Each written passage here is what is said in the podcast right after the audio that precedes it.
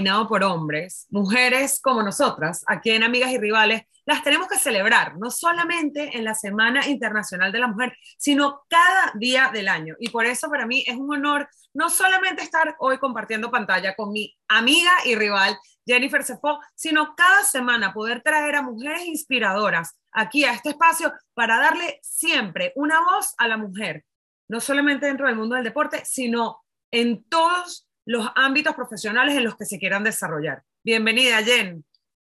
¿Qué tal, Eugenia? Es un gusto saludarte. Y sí, como dices, en una semana que se debería de convertir en 365 días del año, porque en sí nuestro rol, nuestro papel es parte de una sociedad que necesita ir en progreso y que nosotros estamos luchando junto con ella para, para que vaya hacia adelante, ¿no? O sea, no se tiene por qué especificar que sea una semana o que sea un día o que sea el mes.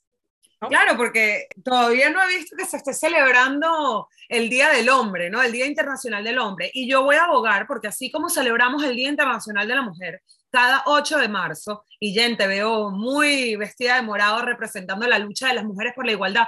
Yo creo que también se debería reconocer a aquellos hombres, no solamente por lo que ellos hacen, sino también porque hay muchos hombres allá afuera que nos ayudan a las mujeres, que nos empoderan a las mujeres y que sí creen en la igualdad y que sí nos dan ese respeto y ese espacio para desarrollarnos como profesionales. Dentro del mundo del fútbol, yo creo que es un espacio, en el mundo del deporte como tal, más allá de, de de los diferentes sectores en los que la mujer se ha desarrollado a nivel empresarial, económico, político, social. Yo creo que el deporte todavía está requiriendo muchísima más de esa energía, de ese balance de la energía femenina y masculina, porque el deporte no deja de ser un reflejo de lo que somos como sociedad. Y yo creo que esto es una semana en la que el Día Internacional de la Mujer se está, se le está haciendo un énfasis no solamente por todos los derechos que nos corresponden, por la igualdad que debería haber, esa, esa parejidad que debería haber entre hombre y mujer a nivel de sociedad, a nivel humano, sino también porque estamos viendo reflejado en el mundo externo, no solamente en el mundo del deporte, sino también a nivel internacional, político, racial, eh, una, como un retroceso, ¿no? O sea, ¿quién diría que a estas alturas de la vida estuviésemos viviendo o al borde de una tercera guerra mundial? pero lo estamos viendo también reflejado en la cancha de fútbol. Y ahí es donde yo digo que necesitamos más mujeres en posiciones de liderazgo en el fútbol y en el mundo eh, en general.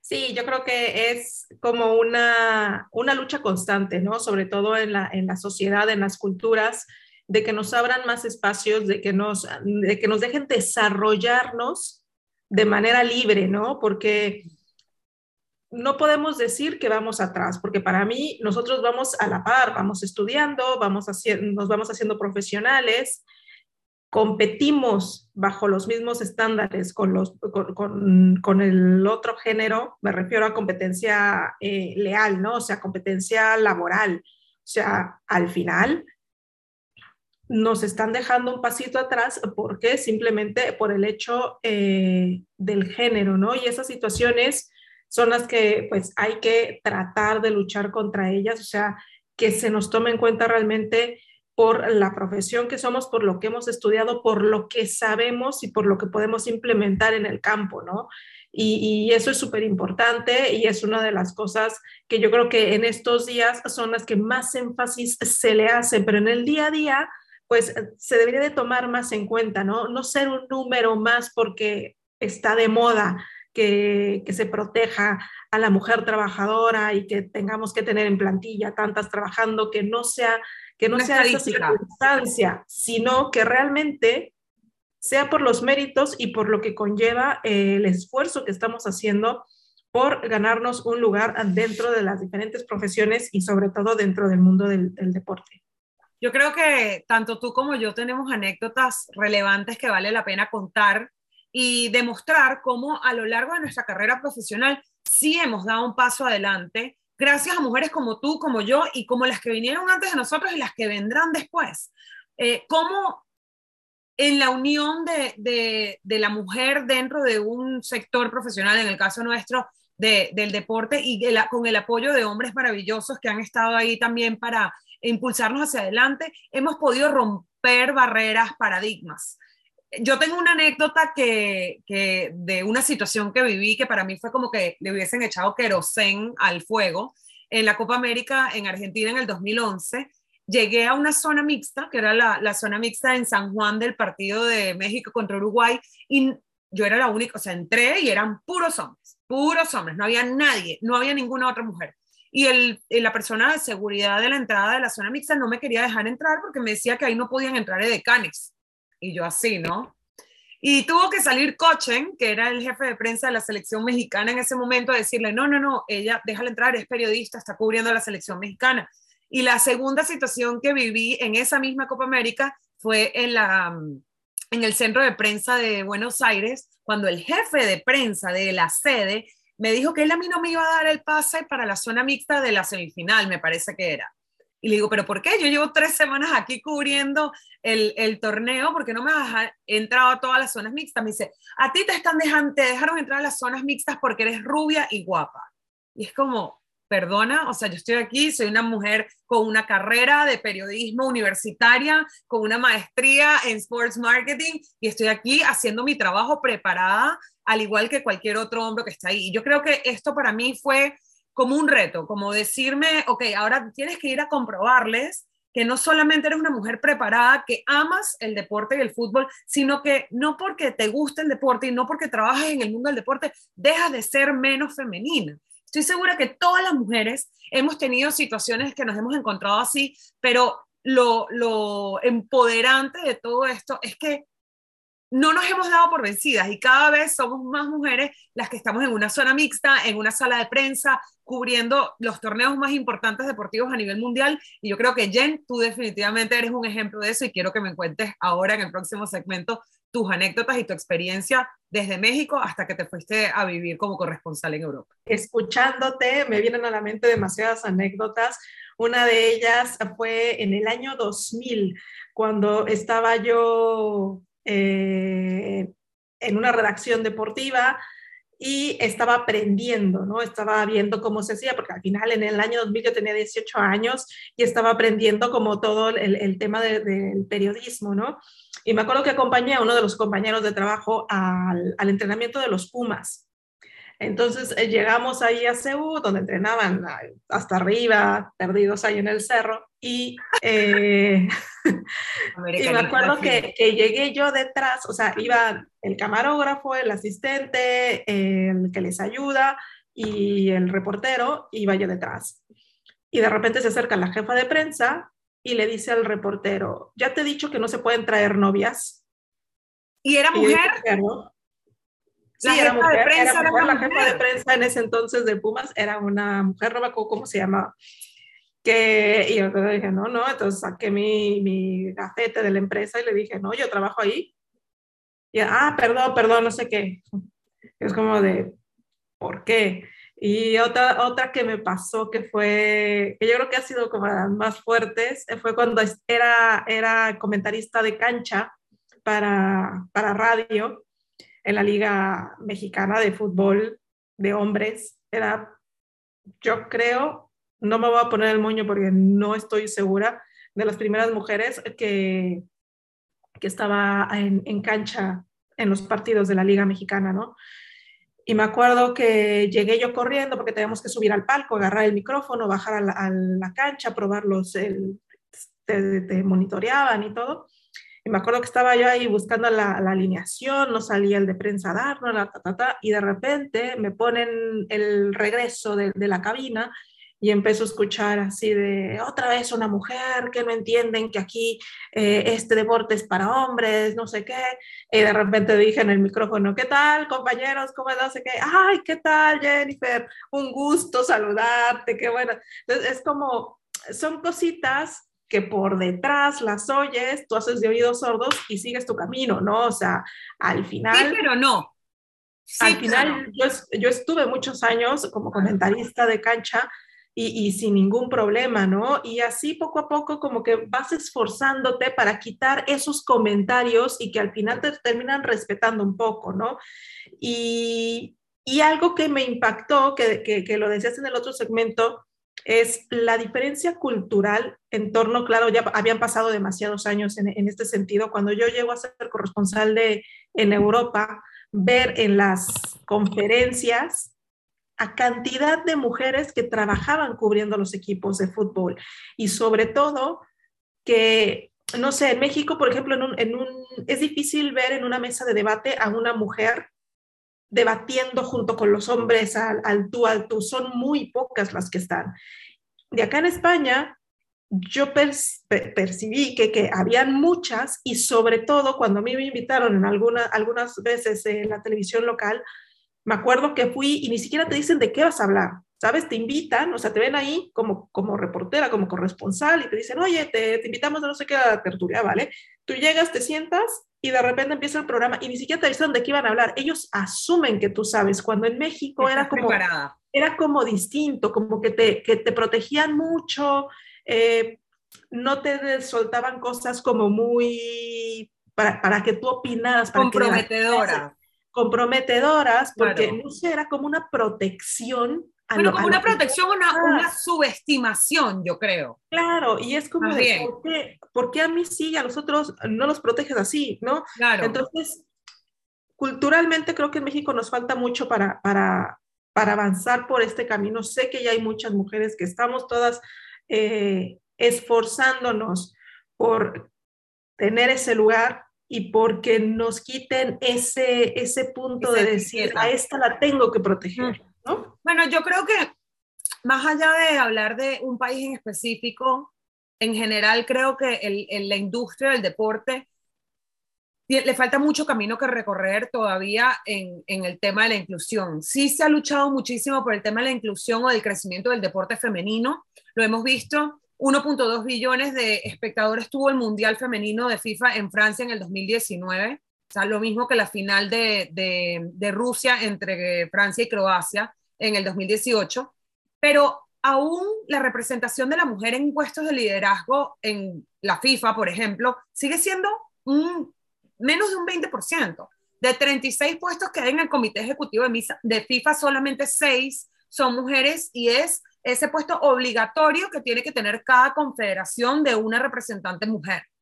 Entonces, sin embargo, ya hemos visto a mujeres presidiendo eh, equipos como, como el, el Banfield en, en, en, Argentina, como el Juárez en México, como el, el Che Leganés, Eibar en España.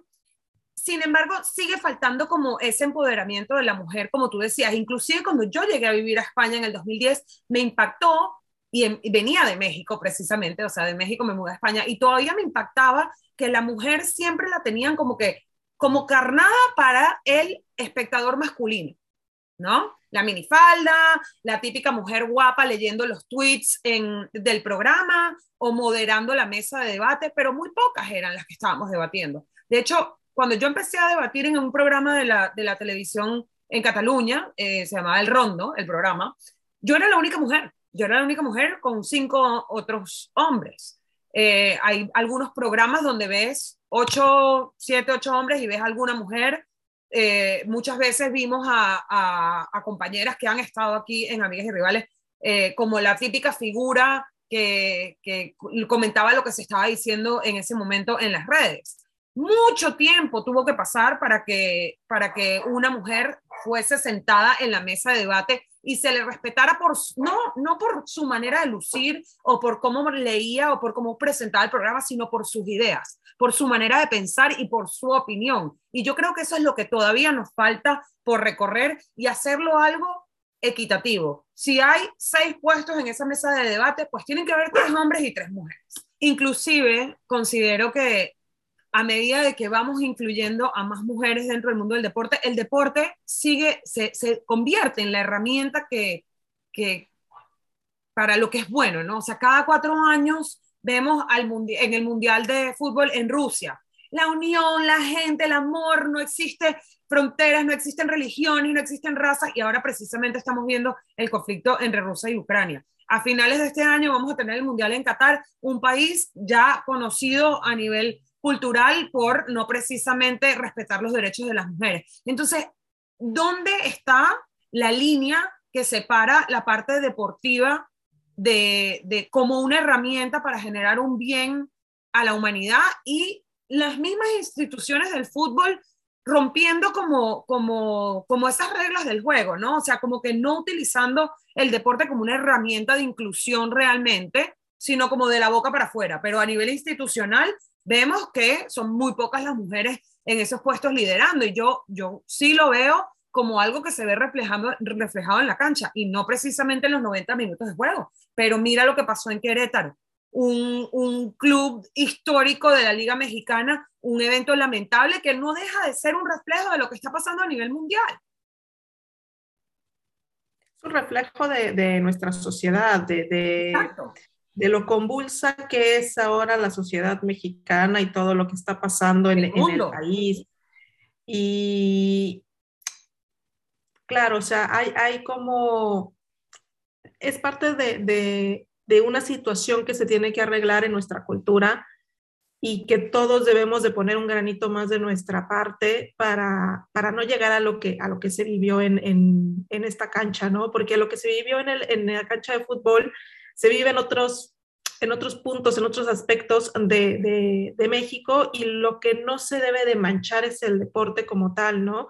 Y sobre todo un espacio que está dedicado a la fiesta, a una cultura popular que es el, el fútbol en, en, nuestra sociedad, en la que participan niños, en la que participan muchas mujeres que les gusta mucho el, el fútbol y lo vemos que cada vez se llenan más los estadios eh, de familias completas, incluso para ver eh, a los equipos femeninos, que hace años era incomprensible, o sea, era, imposible ver eso, ¿no? Y al final, por ejemplo, una de las más dañadas eh, en esta situación de Querétaro, con todas las medidas que se, que se han puesto, es el equipo femenino que jugaba en el estadio y que ahora tendrá que eh, estar jugando sin aficionados, sin nadie que las vea en la ciudad deportiva. Entonces, eh, son situaciones culturales, sociales, muy desagradables que no se deben de volver a repetir, pero que sí empañan mucho eh, el espectáculo que debería de ser el fútbol. Claro, pero no deja de ser un reflejo de una cultura tanto a nivel político, a nivel social, a nivel de país, a nivel cultural e internacional, inclusive dentro del mundo del fútbol, de, que no hay un respeto hacia, hacia la mujer, no hay una igualdad, ¿no? Entonces lo estamos viendo reflejado en, en una cultura que dentro de un estadio de fútbol se está no solamente en contra de la mujer en este caso, sino ya entre los mismos hombres, un nivel de violencia y un nivel de machismo que ya se está saliendo totalmente de control. Pero, sin embargo, creo que resaltando el lado positivo de lo que es ser una mujer en el mundo del deporte, yo por lo menos me siento muy orgullosa, no solamente del camino que yo he recorrido, de las mujeres eh, que he tenido a mi alrededor, que han estado delante de mí, abriéndome camino, y de las mujeres que vendrán después. Y me encantaría poder escuchar de tu parte también eh, lo que tú consideras que, que, que le puedes recomendar a esas chicas que quieren ser eh, profesionales dentro del mundo del deporte, un, mundo que sigue siendo dominado por los hombres. Por mi lado, yo digo dos cosas, preparación y actitud. No, y que lo hagan, ¿no? Que se animen, que no, que no las detenga nada, ¿no? Eh, es obvio que, que para llegar a, a, a, estos puestos directivos, a que sumen dentro de, de las instituciones, pues sí es un largo camino, pero que se puede lograr y que se puede desarrollar y sobre todo que se desarrolle con transparencia, ¿no? Y yo creo que la mujer en este sentido puede aportar muchísimo a lo que es un equipo de fútbol detrás de lo que son las canchas, sino en, en, en los despachos, en tomar decisiones, en aportar ideas y sobre todo también que si quieren ser deportistas, si quieren ser futbolistas, que lo dejen todo en cada entrenamiento para que puedan llegar a representar a, cualquier institución, a cualquier equipo y también, ¿por qué no?, hasta nuestro país, ¿no? Y que sea una jugadora formada en, nuestro, en nuestros campos, que sea formada en nuestras canchas, no como hace 20 mil años que todas las jugadoras mexicanas de la selección eh, venían de las, de las canchas de Estados Unidos. Entonces, que sea, que sea una potencia México como tal en, el fútbol femenino y también, ¿por qué no?, en, los despachos de, los, de la primera división de, fútbol. Sí, a mí me encantaría ver esa misma actitud, no solamente en México, sino también en Venezuela, que sabemos que la, selección femenina es muy potente, tenemos jugadoras valiosísimas, Deina Castellanos está en el Atlético de Madrid, eh, la capitana, son eh, han llegado mucho más lejos de lo que ha llegado la selección mayor en un mundial o precisamente han llegado a un mundial también.